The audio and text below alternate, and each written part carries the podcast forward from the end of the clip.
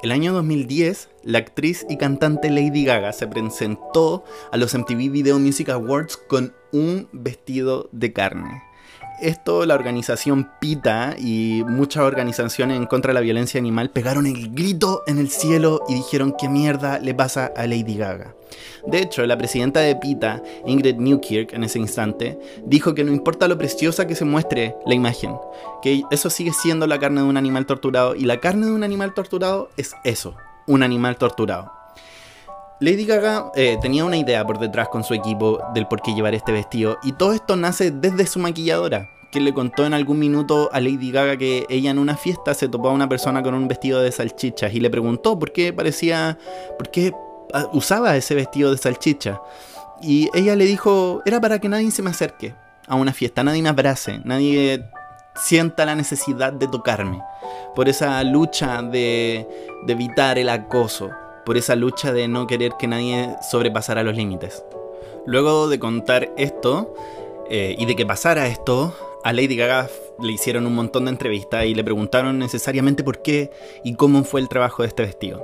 Ella dijo que fue un trabajo que elaboró en, conjunto ese equipo, que era una idea de House of Gaga en sí, y que fue diseñado por Frank, Frank Fernández.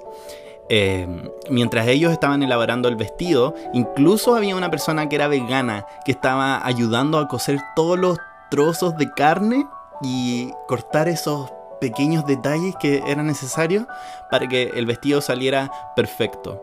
El vestido constaba de carne, el vestido, obvio, eh, el sombrero y el bolso que el bolso eh, particularmente se lo quedó la cantante Cher, que estaba en ese año en la premiación.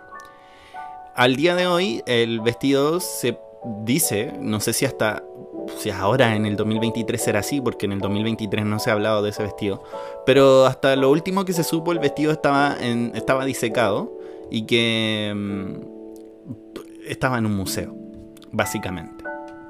La última vez que se vio a Lady Gaga utilizando este interesante vestido de carne fue el año 2020 para la elección de Joe Biden, que hizo un video para su Instagram en específico y lo subió mientras usaba distintos atuendos y en estos atuendos aparecía el vestido de carne.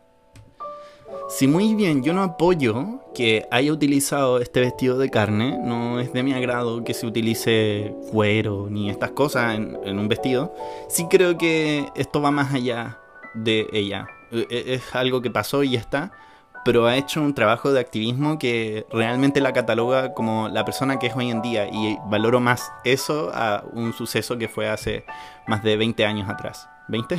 no sé cuántos años atrás. Pero sin más que decir, démosle el inicio a este capítulo de Tranquilo Daniel.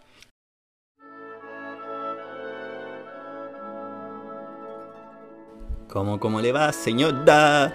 Eh, yo estoy aquí con mucho calor, insoportable esta wea, ya no puedo respirar, no puedo vivir mi vida normal. Pero pico, en este minuto estoy muy indecente grabando. Estoy con un short, sin polera, sin zapatilla, con el puro short, pues estoy con calzoncillo, obvio. Pero bueno, bueno, si estoy grabando este podcast en pelota, ¿qué van a hacer ustedes? Pero si estoy en short. Eh, el día de hoy vamos a hablar necesariamente de moda. Vamos a hablar de moda, eh, por eso siempre voy a traerles como una historia que esté ligada al inicio del podcast, como para ir contextualizando un poco y ahí van a ir cachando a ver si se quedan en el capítulo o no. Pero el día de hoy vamos a hablar de moda. Primero te voy a hablar de mi experiencia en personal con la moda y después te, voy a contar historias súper interesantes como de Gianni Versace y un poco de que, o cuál es mi opinión y la percepción de este tipo como industria. Pero primero empecemos por mí, porque soy súper egocéntrico, soy... Uff, me amo. Mi historia con la moda eh, ha sido compleja. Yo eh, siento que tengo 23 años y siempre he tratado como de buscar un estilo, porque cuando era chico siempre se intervino. Por ejemplo, eh, mi mamá siempre me vistió, obvio que todos pasamos por lo mismo, pero la mamá como que siempre los primeros años te viste, ella es la que escoge tu ropa, como que no, mejor ponte esto, como te la compra y pico. Normal. Creo que es válido que todas las mamás puedan hacer eso, como finalmente ellas son las que pagan y pico, como que tampoco mi mamá era como de las que te daba, ya hijo, ¿qué quieres? Como ella compraba lo que ella creía que yo necesitaba. Entonces, eh, ya, está bien. Pero ya después, con el pasar de los años, llegó alguien a mi familia súper importante que es mi cuña. Y ella comenzó como a intervenir un poco como en la forma en la que yo me vestía, como, no, mejor no te pongas eso, ponte esto, otro, lo cual no lo hacía obviamente de mala forma, siempre lo hizo con las mejores intenciones del mundo. Pero siento yo que en ese instante como que empecé a perder un poquito como mi identidad, entonces como que no tuve mucho para profundizar en el mundo de la moda y empecé a vestirme como mi hermano, Como que literal tenía el mismo estilo de ese weón. Y mi cuñada como que me ayudaba, como, no, ponte esto, ponte lo otro. Entonces sentí que perdí mi identidad en ese instante. Me vestía bien, pero no era como algo que me identificaba. Eso ya, no sé, pues tipo 13, 14 años. A los 15 comencé a ver The Crown. Y yo ahí por primera vez en mi vida sentí que me, que, me identifiqué con algo, que yo me, creía príncipe porque me encantaba esa weá. Entonces empecé a vestirme como príncipe. Usaba camisa, usaba pantalones y zapatos, con 15 años. Bueno, me vestía como un viejo culiao, pero me vestía regularmente bien, ¿cachai? O sea, no era como horrible, pero, bueno, imagínate andar en un día de Color Day en el colegio vestido de zapatos, pantalones y camisa. Bueno, er, para mí, lo personal, yo sentía que me veía como el gran hoyo, weón. Y ya después, como con el pasar del tiempo, seguí viendo The Ground por mucho tiempo, por mucho, mucho tiempo, y nos cambiamos de casa. Y ya cuando nos cambiamos de casa, eh, decidí ya empezar a ver a velar un poco más por mi propio estilo, que esto fue como en el inicio de la pandemia. Que como ya le he mencionado en muchas ocasiones, sí fue un año como súper tormentoso, pero de las cosas que puedo rescatar de la pandemia es que sí pude eh, crear un estilo propio. Y ese estilo propio eh, lo, he tratado como de ir eh, averiguando hasta el día de hoy. Siento que todos los días es como un descubrimiento nuevo para lo que yo siento que va conmigo en la moda. Entonces, Ahí por primera vez en mi vida, por ejemplo, me compré un chaleco con un estampado de vaca, bueno. No de vaca muerta, sino que vaca ficticia. Con estas vacas que se disfrazan. No, la buena mentirosa. Era una vaca muerta. No, mentira, era una vaca ficticia. Era una vaca ficticia. Y por primera vez sentía como, wow, qué atrevido. Como mi primer outfit como mío. El chaleco era como fuera, no tan fuera de lo común, pero ya para mí era más atrevido. Ahí estaba tratando de soltarme más, por ejemplo, ya no usar tantas camisas, o usar la camisa abierta y ponerme una polera abajo. Entonces como que estaba un poquito investigando mi estilo. Ya después como que hubo un tiempo de la pandemia, como ya en el verano del 2020, tirando para el 2021, que me fui a quedar a San Fernando porque yo ya me había cambiado. Y justo íbamos eh, en el auto y vi una tienda de ropa ah, usada. Le dije, oye, te tinca si paramos aquí, en volada, como que encuentro algo lindo para ponerme. Pero nada, como nunca pensando como en fuera de mi estilo. Y encontré unas camisas, weón, hermosas. Pero manga corta, con unos diseños magníficos, weón. Y ahí yo me di cuenta como, no, weón. Como que necesito comenzar a preocuparme más por cómo me estoy vistiendo, como por cuál es mi estilo, qué es lo que quiero seguir, eh, cuáles son mis horizontes. Y quedé súper de acuerdo con que desde ahí en adelante me iba a comenzar a preocupar por cómo yo me, me, está, cómo me vestía. Cabe destacar que a esa altura yo ya era conocido un poco en el área. Entonces como que decía como que tenía que preocuparme un poco más de mi imagen.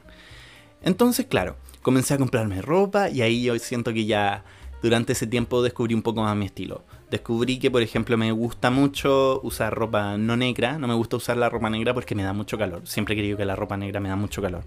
Em, me gusta mucho usar tonos claros, ropa de lino me encanta. Me gusta usar ropa suelta porque siento que para mi contextura y para mi parecer y me siento más cómodo así, me veo un poco más gordito porque soy súper delgado y no me gusta sentirme que la gente me hable de lo delgado que soy porque me acomplejo a veces. Entonces, sentí en ese instante que finalmente había descubierto mi estilo. Al día de hoy ya he tenido como ciertas discusiones como conmigo mismo con respecto a, de hecho, mi propio estilo. Porque digo como, uff, ahora a lo mejor me falta ser un poco más atrevido quizás. Porque todos los días van saliendo nuevas modas. Pero creo que no. Creo que no. Ya ese discurso lo fui destruyendo poco a poco. Porque creo que la moda sí es efímera. Pero tampoco como que quiero formar parte de lo efímero. Como que quiero mantener mi propia línea. Y si quiero ir mutando, quiero ir a mi propio tiempo y a mi propia onda. Como no ir con las tendencias. Em, entonces sí, mi historia con la moda sí ha sido compleja. en el sentido de que me ha costado siempre como establecer en algún minuto como mi identidad, pero ya cuando la encontré sí me sentí más seguro de mí mismo. Y ahora soy una persona 100% segura de cómo se viste, aunque hay días que sí siento que me he visto horrible, pero es porque son días en el que ya puta estoy en mi casa, no tengo nada que hacer interesante, entonces como que digo ya, pico, hoy día me puedo vestir con lo que sea. Pero sí, por ejemplo, cuando tengo algún evento o, tengo, o voy a la U, sí preocupo mucho de cómo me visto porque para mí la moda es algo que representa es algo que me representa y algo que da a hablar de mí, pues, ¿cachai? Entonces, esa es una de las razones por las que uso mucho colores claros, por ejemplo, porque yo siempre he querido compartir como muchas vibras como de colores, como muchas vibras de, de que la vida es bacán, weón, y aún sí que tiene sus matices, yo sé que los influencers están acostumbrados a mostrar solo lo bonito, pero no esa, esa no es mi intención, es como transmitir que se puede, ¿cachai? Entonces como los colores son súper importantes para mí. De hecho, el blanco lo uso casi siempre porque siento que transmite tanta paz que me, encanta la sensación de andar con colores claros. Entonces, por ahí va mi estilo, por ahí es como me he ido identificando con el pasar de los años y me siento 100%, seguro de eso. Sin embargo, eh, una de las cosas que sí he tratado de preocuparme mucho al momento de llevar a cabo mi estilo, mi moda, eh, es donde compro la ropa. Y algo que sí decidí con el paso de los años es que, por ejemplo, jamás colaboraría con Chain. Con una empresa que no se preocupa ni por sus trabajadores, ni por el medio ambiente, ni por la humanidad. Les importa solo ganar plata. Y creo que eso va muy en contra de lo que yo soy como persona. Por lo tanto, si compro ropa por lo general o es de segunda mano, o es a emprendimientos, o si la compro en tiendas es porque realmente eso me gustó y lo quiero y es como... Tampoco me hago como mala sangre al respecto, pero si es por... lo hago de manera consciente y tratando también de generar un cambio. Porque en, en lo personal creo que Chain durante los años hemos sido... hemos hecho como ojos ciegos a lo que está pasando porque se ha hablado mucho sobre la, explotación a sus trabajadores y los bajos sueldos que ellos reciben. Se ha hablado durante años sobre las emisiones de carbono que emiten sus fábricas. Y nadie hace nada al respecto. Todos actuamos como si nada de esto estuviera pasando en la humanidad. Y como ya, pico, dejemos que pase y dejemos que toda esta gente muera y que el día de mañana las condiciones en el mundo sean iguales y que las marcas internacionales sigan haciendo y deshaciendo lo que quieran con nosotros. Entonces no estoy de acuerdo con eso.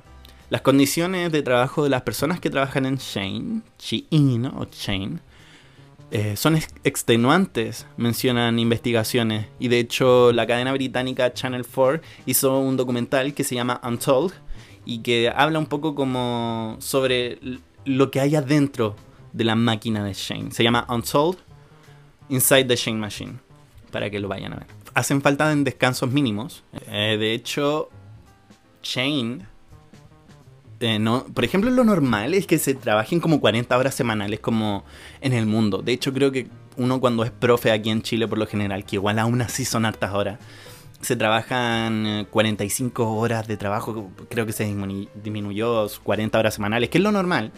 Pero las personas que trabajan en Chain trabajan 120 horas semanales. Son alrededor de 18 horas diarias, además de recibir un salario que mm, es súper mal pagado. Cobran un salario entre de 4.000 yuanes en China, lo cual son 565 euros, que haciendo como la conversión a plata chilena son como 570, 560 lucas. No es mucha la diferencia entre euros y eso. Eh, y también les pagan por el mínimo de prendas que tienen que hacer, que son 500 prendas diarias, que es lo, como lo mínimo que deben elaborar. Em, y disponen alrededor de un día libre al mes, lo cual quien chucha tiene, bueno, un día por trabajar 120 horas semanales, les consumen la vida, y un día semanal, o sea, un día mensual, ¿De qué estamos hablando, weón? ¿De qué estamos hablando? Con razón la ropa es barata. Con razón la ropa es de mala calidad. Con razón la ropa te llega súper rápido. Con razón, weón. Porque hay gente muriendo elaborando esa weá y nosotros actuando como si nada pasara. Shane dentro de sus políticas se compromete a tener eh, hasta 2.000 prendas nuevas como en una sola jornada. Pero es que es lógico, weón. Es lógico como que si tenía una weona elaborándote 500 prendas diarias, weón, es como obvio que si tenía mil weones trabajando o 10.000 weones trabajando va a ser así. No es como, ay, sí, eh, yo soy súper seco y elaboro mucha ropa. No, weón, esto es explotación. De hecho, igual es bastante curioso porque hace un tiempo un periodista se metió a la fábrica y él dijo como que tienen un sistema súper inhumano, lo cual es lógico. Pero aparte de esto, hay muchas como políticas de empresa que son bastante irregulares. Por ejemplo, de que si se equivocan haciendo algo, puta, te descuentan el sueldo. Como te descuentan como dos tercios de tu, de tu salario diario. Si se equivocan en, no sé, pues en una prenda o se les, no les queda bien alguna wea así, cagaste nomás, po. Eh, no velan tampoco por la salud mental, no velan por nada de eso y los trabajadores son un número más cuando Channel 4 decidió como hacer esta investigación, porque Channel 4 fue quien lo llevó a cabo, ellos dijeron como pusieron toda esta evidencia sobre la mesa, pero Chain rápidamente como que trató de em, hacerse como el sorprendido, como, bueno, no sabíamos, como te juro que no sabíamos que esta wea estaba pasando en nuestra fábrica, que estamos súper preocupados por las acusaciones em, y que vamos a ayudar a la investigación y toda la wea. Pero es que es lógico, como no se dan cuenta de las weas que están pasando. La firma está evaluada en 96 millones, 96 mil millones de euros, o sea, es como What the fuck are you talking about? Bueno, también por otra parte dijeron que cerca de 15 millones de dólares fueron para mejorar sus fábricas y su, como condiciones laborales y que según también los trabajadores recibían una media de salario por hora, pero que también ese salario duplicaba el salario mínimo y que van a seguir trabajando con sus proveedores para que sus trabajadores y sus suministros y todas sus cosas sean siempre mejor y que estén trabajando justos y con respeto. Pero no sé qué tan real será eso. Oye, imagínate que hay una trabajadora que dijo en el documental, porque en el documental igual es bastante interesante que pusieron como cámaras ocultas dentro de las fábricas de Chain. Hay una trabajadora que dice que no le quedaba de otra que lavar su cabello en las horas de almuerzo porque no tenía tiempo afuera del trabajo. Era como llegar a dormir o lavarse el pelo. Así de dramático mm, es la situación que se vive a diario. Hay algo que sí es bastante interesante también, que hay muchas personas que están relacionadas como por ejemplo con el mundo de ser influencer, lo cual entiendo que hay muchos que quieran trabajar con esta marca porque les ofrecen una gran cantidad de plata, lo cual es, trabajo y que hay muchos que la necesitan. Pero sí Chain se ha encargado como de establecer su imagen buscando a este tipo de creadores de contenido para reafirmar que tienen que seguir comprando fast fashion. Sin embargo, creo que el fast fashion desde mi punto de vista está matando al planeta. El fast fashion no tan solo está matando al medio ambiente, sino que está matando a las personas. Cada vez que yo me pongo una prenda de Shane, por ejemplo, o bueno, que no me pongo, de hecho no tengo nada de Chain, pero cuando sí compré en alguna ocasión, no sé, una carcasa de Chain, eh, ya con el pasar de los tiempos, cuando comencé a cachar más o menos lo que pasaba, ya era como chucha, weón. Realmente apoyé una industria que está cagándola y que real pude haber apoyado, no sé, a un emprendimiento que quizás la, la carcasa me va a salir, puta, 10 lucas pero, puta, tengo una carcasa de buena calidad hecha por un emprendimiento y esta plata se va a alguien que realmente trabaja de manera independiente y no apoyar estas grandes industrias que producen millones de dólares al año y que no apoyan a sus trabajadores de la forma en que corresponde. Además que tampoco son trabajadores que sean mayores de edad, sino que también son menores de edad, una industria que explota infantilmente, entonces no es justo que estemos exponiendo a los niños a esa mierda. Porque seamos sinceros, la industria de la moda es gigante. A mí me encanta la moda. A mí me encanta vestirme bonito, me encanta que la gente comente sobre mi outfit del día, me encanta eso. Pero siempre y cuando sea una moda en la que yo considere que, que no voy a estar dañando al mundo. Porque, no sé, hay muchos que no se van en esa bola en la que me voy yo. Y es totalmente válido porque yo sí me, sí, sí me meto como en el tema, ¿cachai? Y no todos lo hacen. Es como, ay, bueno, ¿tú crees que voy cuando voy al supermercado pienso en esa wea? Es como, hoy mataron a un niño por hacer esta polera. No, no, ni cagando pensamos eso. Pero sí yo creo que la idea es estar un poco más informado también sobre a quién le estamos comprando. Y es totalmente válido si no lo están. Y si vamos a apoyar, no sé, una marca multinacional o multi-internacional gigante, preocupémonos de ver sus políticas y si realmente cumplen con el trabajo que están prometiendo, porque es bastante interesante. De hecho, yo, antes de colaborar con, colaborar con alguna marca, eh, yo recuerdo que colaboré con MAC Cosmetics. Y a ellos yo les pregunté, em, porque estábamos trabajando como para una fundación. Y yo les dije que cuánta plata de esa fundación realmente se iba a ir a la fundación. Que era en contra de la lucha del VIH. Y ellos me dijeron que el 100% de la recaudación de ese labial, el 100% iba a ser para la, para la fundación. Por eso yo decidí trabajar con ellos. De hecho, esa campaña fue no pagada. Pero sí me preocupo de que se cumplan como esos parámetros que, que me mencionan. Oye, la cultura laboral que se lleva a cabo en China es así. De hecho, uno de los dueños de AliExpress el año 2019 dijo que él solo quería trabajadores que trabajaran 6 días a la semana de 9 de la mañana a 9 de la noche. Y que si no estabas interesado, que entonces no postularas. Pero yo me pongo a pensar, ¿estos jóvenes creen que la gente realmente no quiere? Porque la gente necesita la plata, o sea, es como, de alguna manera tienen que conseguirla. Pero con estas condiciones laborales es difícil que puedan tener una vida afuera de su, de su trabajo.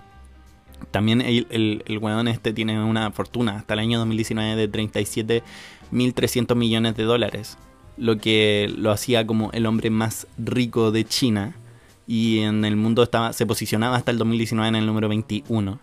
Así que es bastante interesante que no, no den su brazo a torcer en estos aspectos.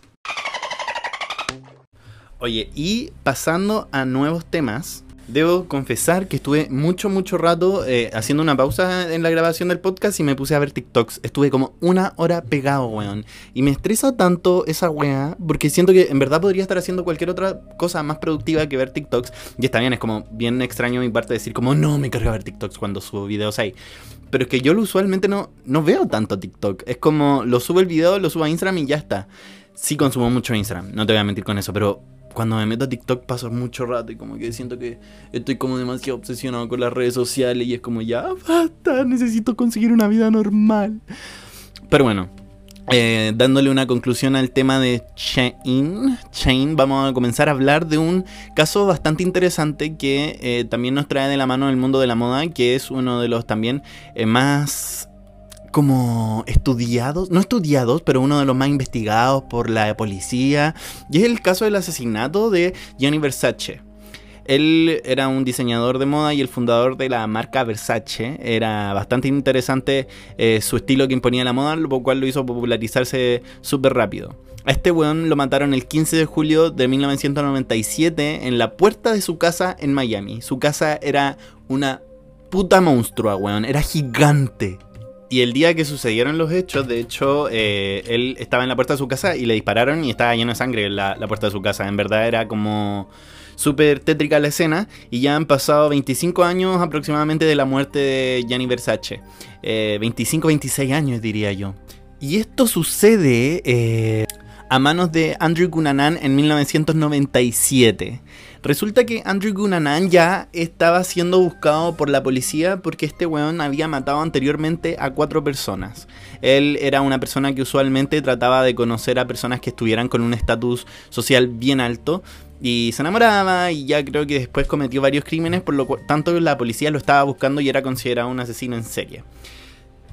Bueno, aquí viene lo interesante de esta historia, que es bastante peculiar. Resulta que Andrew Cunanan sí estaba siendo buscado por la policía, pero no se sabe el motivo específico por el que mató a Gianni Versace.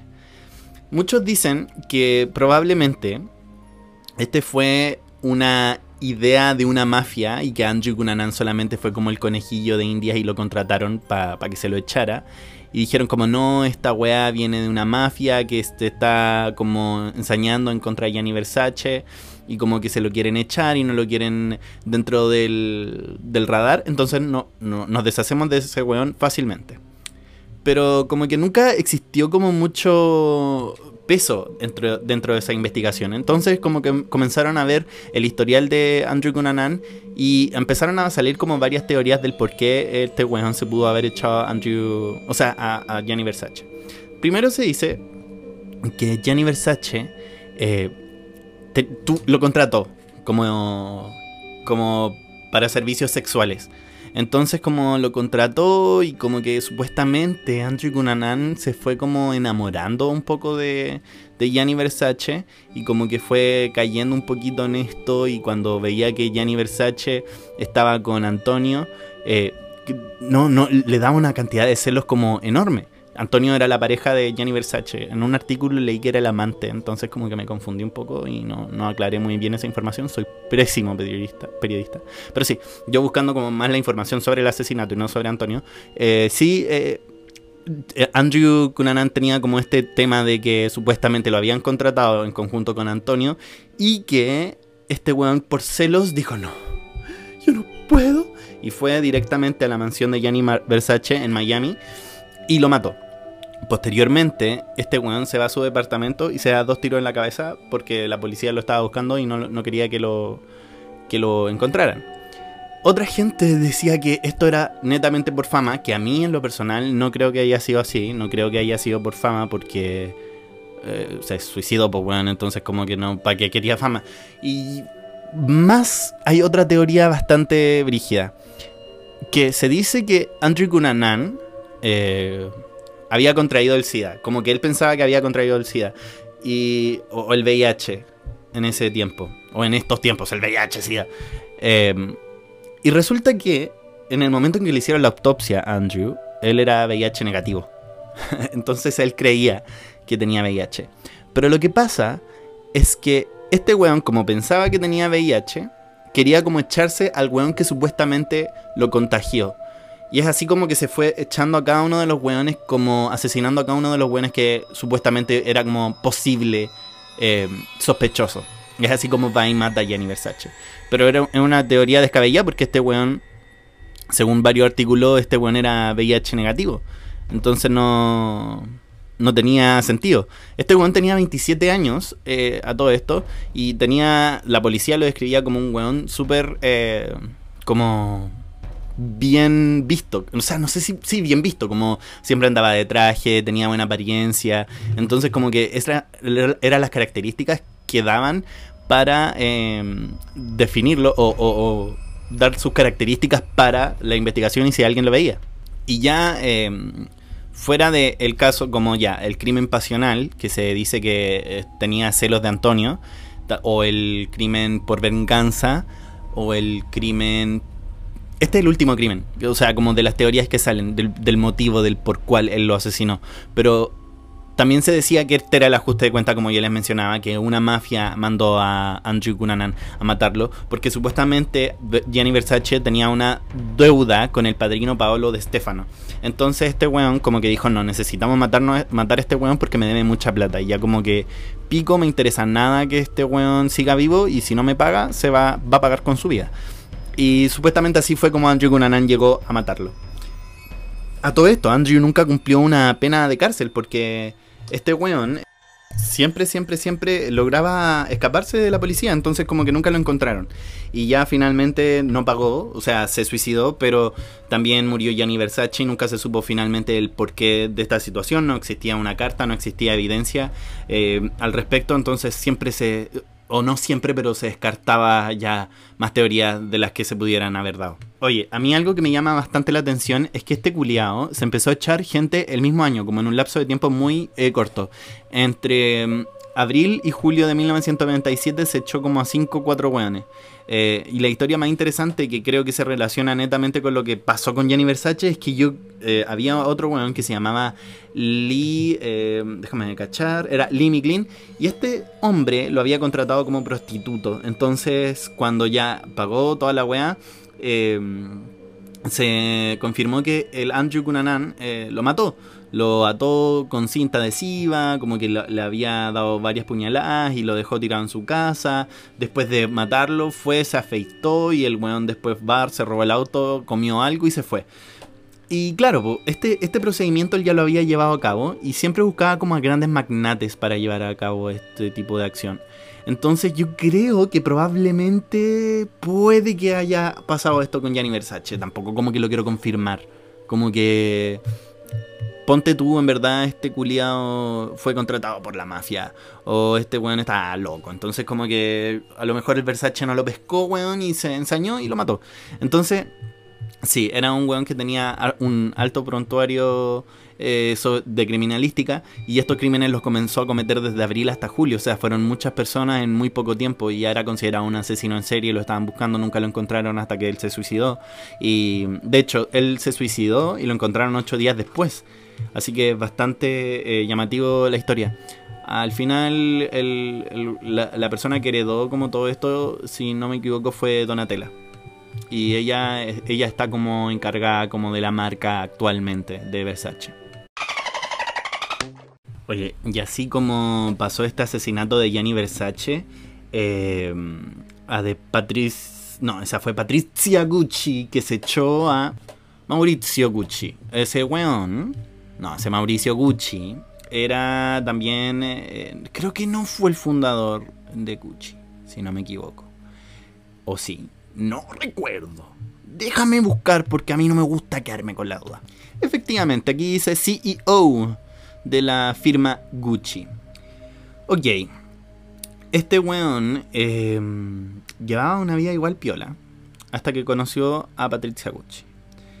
Lo que pasa es que este weón se enamora de Patricia y llevan como una vida piola y normal durante durante varios años. Y resulta que Patricia, ya algunas personas decían que probablemente era una weona como que tenía eh, era como esta ambiciosa social de querer estar escalando para tener más, plata y que realmente no le gustaba a nadie, sino que lo único que le interesaba era plata. Y como que en, Mauricio veía como una oportunidad para lograr esto.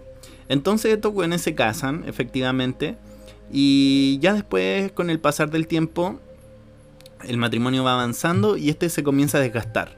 Porque por las actitudes de Patricia, por la actitud de Mauricio, Patricia tenía una personalidad súper compleja, weón. De hecho, un análisis psiquiátrico que le hicieron a Patricia durante el juicio y durante los años menciona que Patricia tenía eh, narcisismo en su un desorden como del narcisismo en su personalidad, que tenía una, una exagerada perspectiva y siempre ponía se ponía a ella en el centro de las cosas.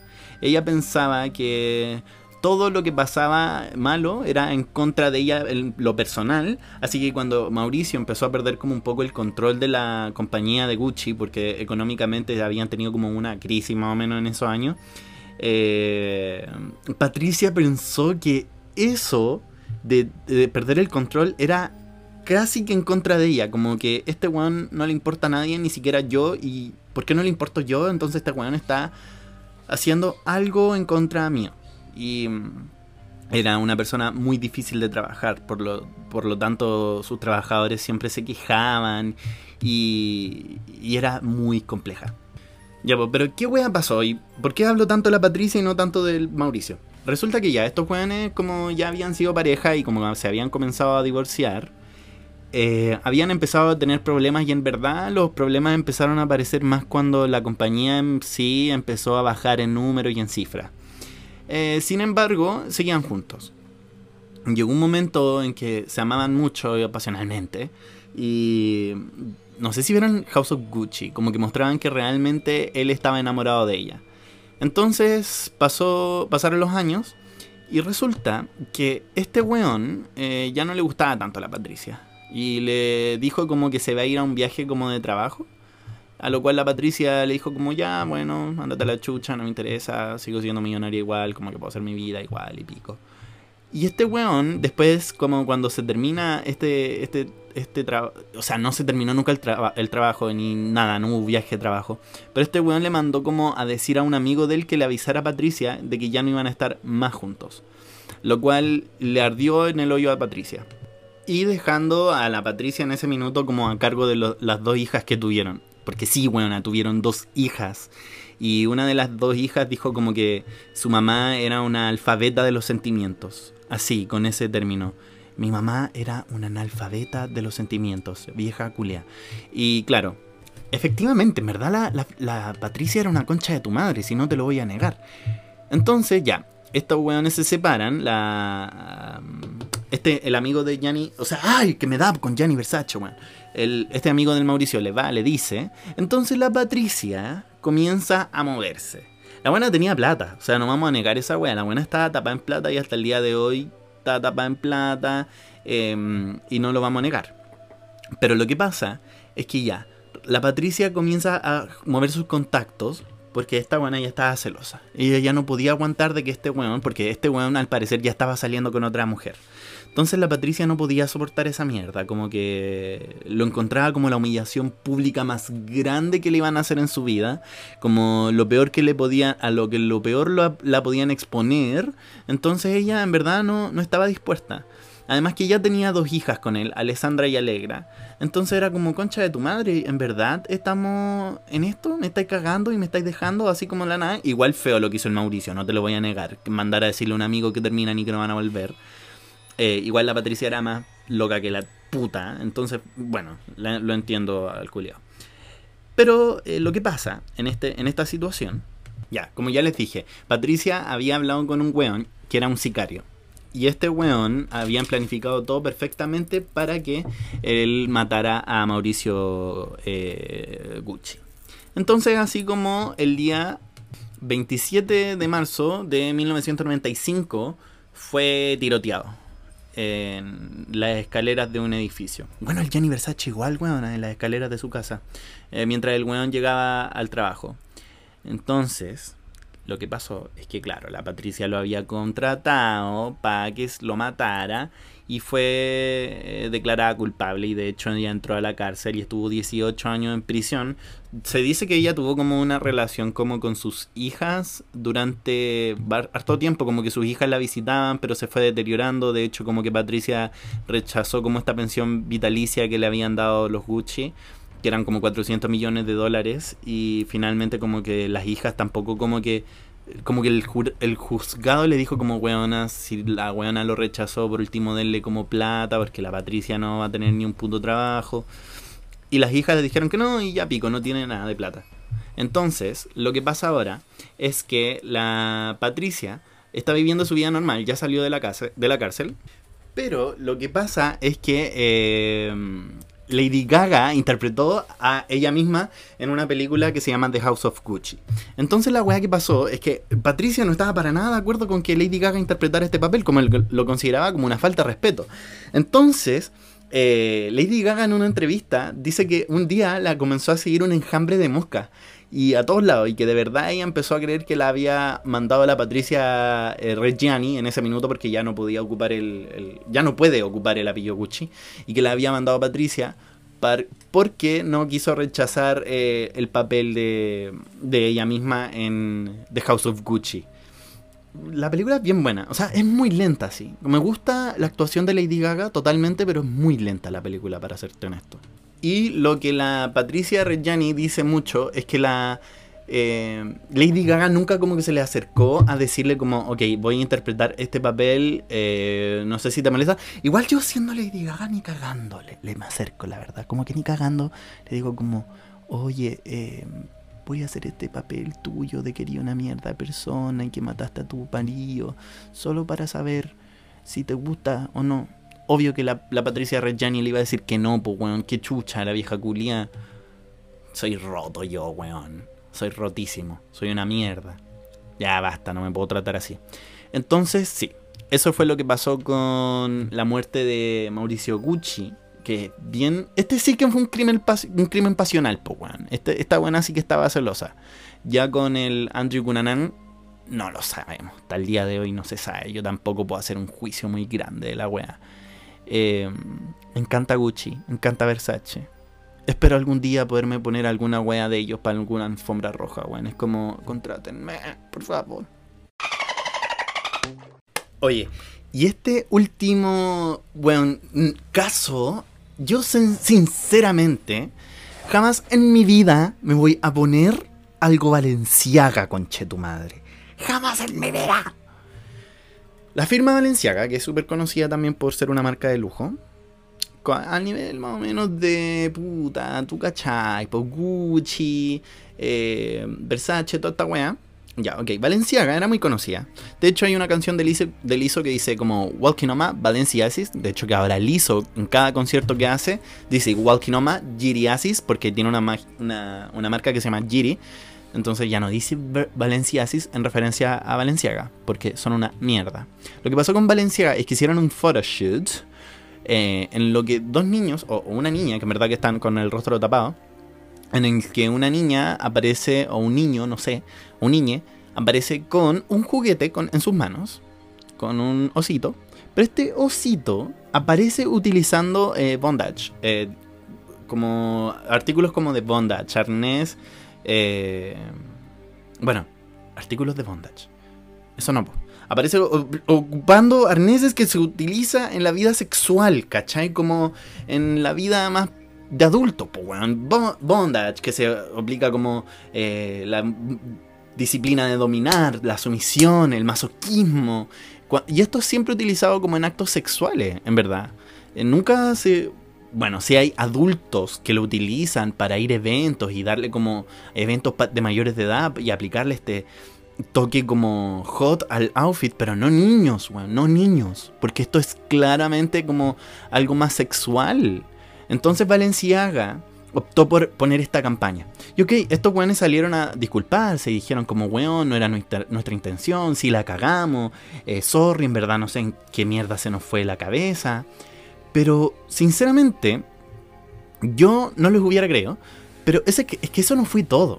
Es que eso no fue todo. Y, y es ahí donde yo digo, como concha de tu madre, Kim Kardashian todavía no rompe así como el contrato, porque Kim Kardashian dijo como que estaba analizando si es que iba a romper los contratos con ellos o no. Entonces, eh, ok, durante esta campaña se suben, ustedes cachan que por campañas publicitarias se suben los productos que aparecen en las fotos como individualmente, por si alguien los quiere comprar, eh, si alguien está interesado en las cosas que aparecen aquí. Y lo que pasa es que durante eh, una de estas weas que se había subido, aparece una cartera dentro de la campaña publicitaria. No en la foto de los niños, pero aparece una cartera dentro de la campaña que aparece los niños y la campaña que se trató de promover. Y en esta cartera aparece un documento elaborado por la corte que habla sobre la pornografía infantil. Entonces, eh, es ahí donde se dice que Valenciaga está involucrado en pedofilia. Entonces, si tú me decís que tu campaña no tiene nada de pedofilia y como que no tenía esa intención, entonces, ¿por qué aparecen, ya, lo de los osos? Supongamos que no hicimos los hueones con lo de los osos, entonces, ¿por qué aparecen documentos de pedofilia ocultos en una imagen? O sea, como bien, la gente no es hueona, se va a dar cuenta. Y lo más preocupante de todo esto es que son mensajes como secretos que a mi parecer se están tratando de comunicar por alguna puta razón estos weones que están cagados de la cabeza, porque no hay otra palabra, tratan de meter estos mensajes como bien eh, porque debe haber una red de pedofilia en este puto mundo de Hollywood y de las compañías de plata de moda. Entonces como estos weones no encontraron nada mejor como hacer esto. Y en una carta ellos dicen como que we sincerely apologize, como que nosotros nos sinceramente disculpamos por cualquier ofensa que nuestra campaña de Navidad pudo haber causado. Eh, plush beer bags should. Ah, ya, nuestros osos de cartera no debieron haber sido eh, mostrados con niños en nuestra campaña, porque claramente estaban siendo sexualizados estos osos. Y hubiera pasado piola si por último el oso aparecía con un adulto, pues weón. Y bueno, está en los documentos también, y ahí caga la wea también. Em, nosotros también eh, inmediatamente vamos a remover la campaña de todas nuestras plataformas. We apologize for displaying. Ya, nosotros nos, también nos disculpamos por em, mostrar estos documentos que nadie sabía que se iban a mostrar en nuestra campaña.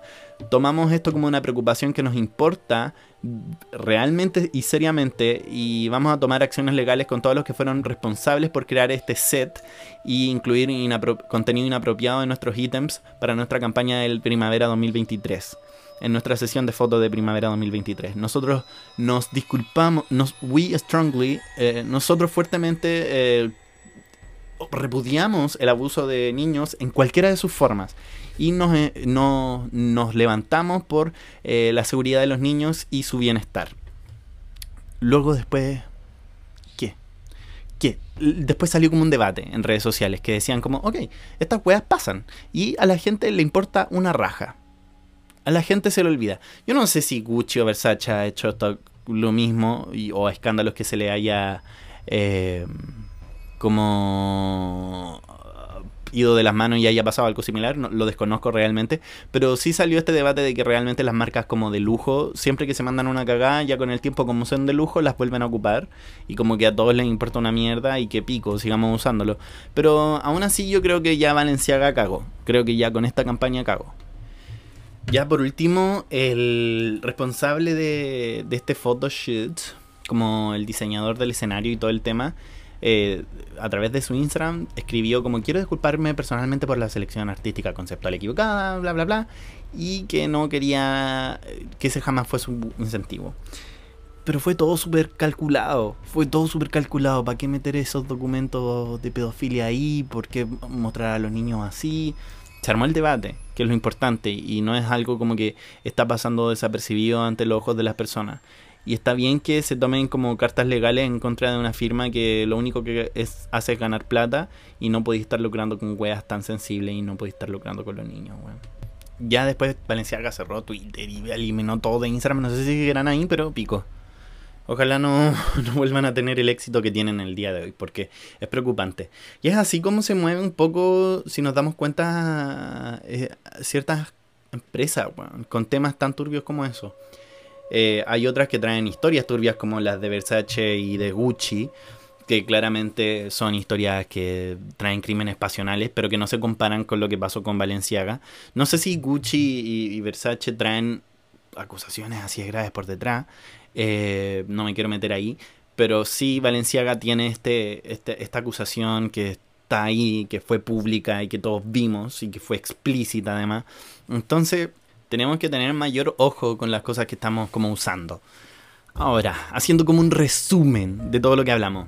Vestido de carne, primer tema, introducción. ¿Les gustan las historias que les cuento al, principio? En contra, totalmente en contra. Sin embargo, Lady Gaga, tremenda artista, weón. Oye, que hablamos harto de Lady Gaga acá. Este. No, yo no tenía planeado hablar de Lady Gaga como actriz ni como el primer tema de conversación. Pero Lady Gaga, tremenda actriz. Eh, puta, la cagó con el vestido de carne, pero no la voy a contar toda la vida.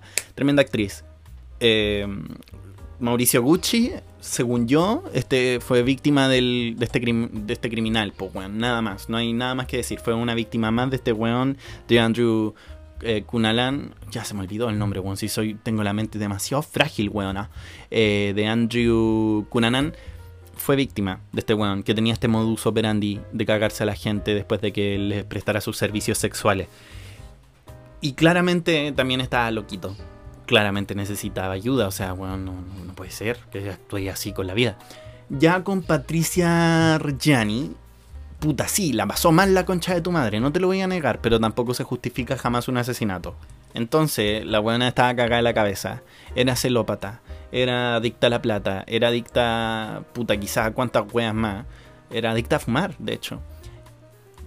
Puta, el buen sí fue como el pico. Mauricio Gucci fue como el pico, el weón se la cagó, el weón le mandó a un amigo a decir, eh, ya no la pescaba, fue como el pico con ella, de hecho discutían mucho, y esa relación no tenía futuro. Pero ella, weón, era peor.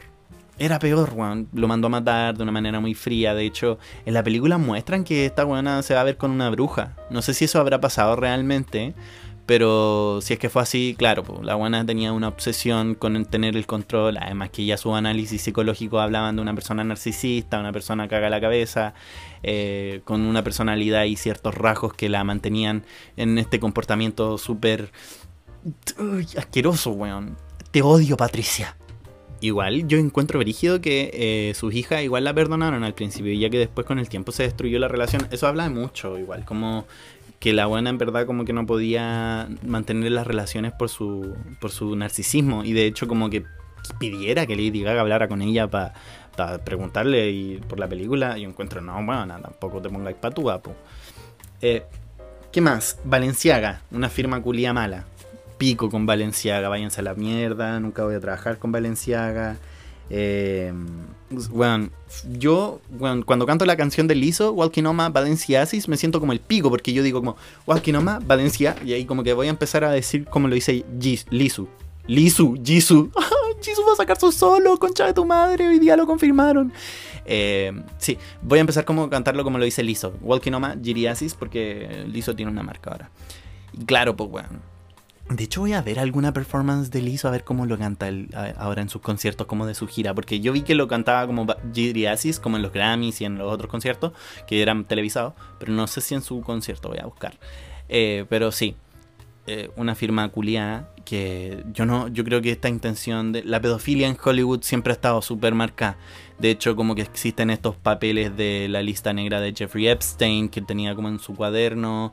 Está esto del Pizza Gates, que es una teoría conspirativa de que hay muchos empresarios metidos en una red de pedofilia.